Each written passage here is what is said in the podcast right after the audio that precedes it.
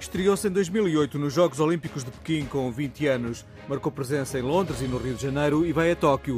São os quartos jogos para Teresa Portela que vão ser encarados com a motivação de sempre. Eu até costumo dizer, não são os meus primeiros, mas podem ser os meus últimos e por isso vou tentar desfrutar como se fossem os meus primeiros, porque realmente eu quero fazer um bom, um bom resultado, competir e como se fossem os últimos. Vai competir nas provas de K1 200 e K1 500, mas Teresa Portela vai apostar mais na prova de 200 metros. O K1 500 como é depois vou, vou fazer, mas o K1 200 é a prova em que tenho treinado, em que me apurei e que espero fazer eh, bem. Fazer bem é atingir uma final e pelo menos igualar ou melhorar o resultado de Londres em 2012. Os 200 metros é uma prova muito curta, vão ser diferenças muito pequenas e o mais importante é tentar melhorar esse oitavo, por isso estar presente na, na final. Para Teresa Portela, 2010 foi o melhor ano da sua carreira. Conquistou o ouro em duas taças do mundo em K1 e K2 200 metros e foi campeã europeia de sub-23. Consegui estar a competir com os melhores. Foi o primeiro ano em que consegui estar presente em finais e até conseguir medalhas. Foi uma sensação fantástica. Habituada a subir a muitos pódios nas provas internacionais,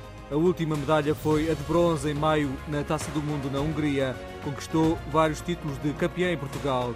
Em Tóquio, aos 33 anos, Teresa Portela prefere não falar de medalhas, mas se conseguir estar numa final, o pódio continua muito perto. Não acho que esteja longe. Eu não, não gosto de, nem de dizer que o pódio é um objetivo, porque sinto que não gosto muito de responder nesse sentido, mas também não gosto do outro lado. Não, parece que estou a, a transmitir-me a mim própria que não, não vou conseguir. Por isso, se eu conseguir entrar na final, estou claramente eh, também a lutar por uma medalha. Nas três presenças olímpicas, Teresa Portel alcançou o sexto lugar em K4 500 metros em Londres, onde foi oitava no K1 200 metros e décima primeira no K1 500, distância em que terminou em 14º em Pequim e 11º lugar no Rio de Janeiro.